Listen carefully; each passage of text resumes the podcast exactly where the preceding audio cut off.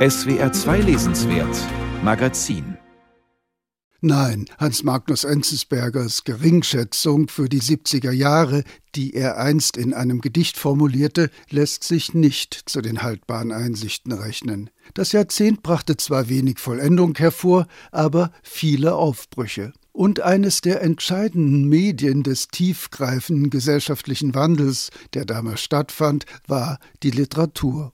Darum hat der Kritiker und Essayist Helmut Böttiger völlig recht, wenn er diese Dynamik in seinem Rückblick auf jene Zeit hervorhebt. Der Titel seines Buches lautet Die Jahre der wahren Empfindung, die 70er, eine wilde Blütezeit der deutschen Literatur.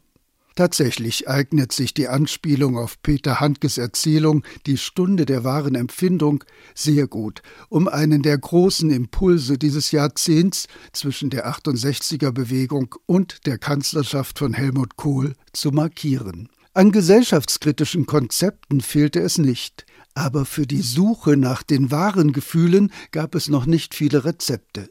In dieser Situation machte Handke seine Entdeckungen mit der wahren Empfindung. Der 68er Rebell Peter Schneider dagegen umkreiste dieses Problem frei nach Büchner mit seiner Kulterzählung Lenz. Für Schriftstellerinnen wie Ingeborg Bachmann, Karin Struck oder Verena Stephan wiederum waren es die Mittel feministischer Analyse, mit denen sie die Selbstvergewisserung über ihre weiblichen Positionen anstrebten. Andere, wie Hubert Fichte, setzten auf Grenzüberschreitungen, indem sie in Außenseitermilieus und anderen Kulturen einer neuen Sensibilität nachspürten. Helmut Böttiger zwingt den vielfältigen Ausdrucksformen der 70er Jahre keine abgegriffenen Zuordnungen auf. Stattdessen setzt er auf prägnante Autorenporträts und charakteristische Anekdoten.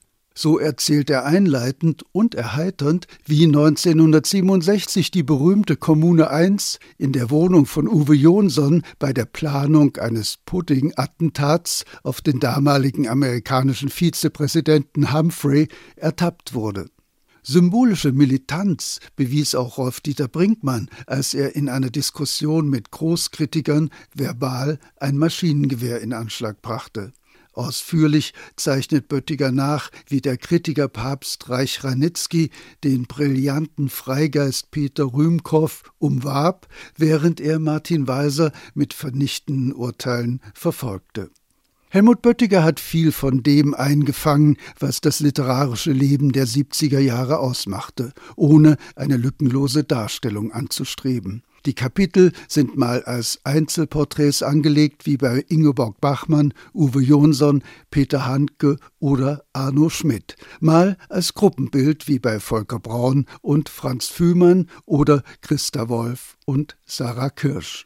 Da steht ein Geheimtipp wie Manfred Esser neben der zu Unrecht vergessenen Gabriele Wohmann oder dem am Schweizer Bürgertum tödlich erkrankten Fritz Zorn, der mit seinem autobiografischen Bekenntnisbuch Mars eine riesige Wirkung erzielte. Eine veritable Würdigung und Ehrenrettung ist Fritz Rudolf Fries gewidmet, der die DDR-Literatur durch internationales Flair bereicherte, sich dann jedoch in der Falle einer halbherzigen Stasi-Mitarbeit verfing.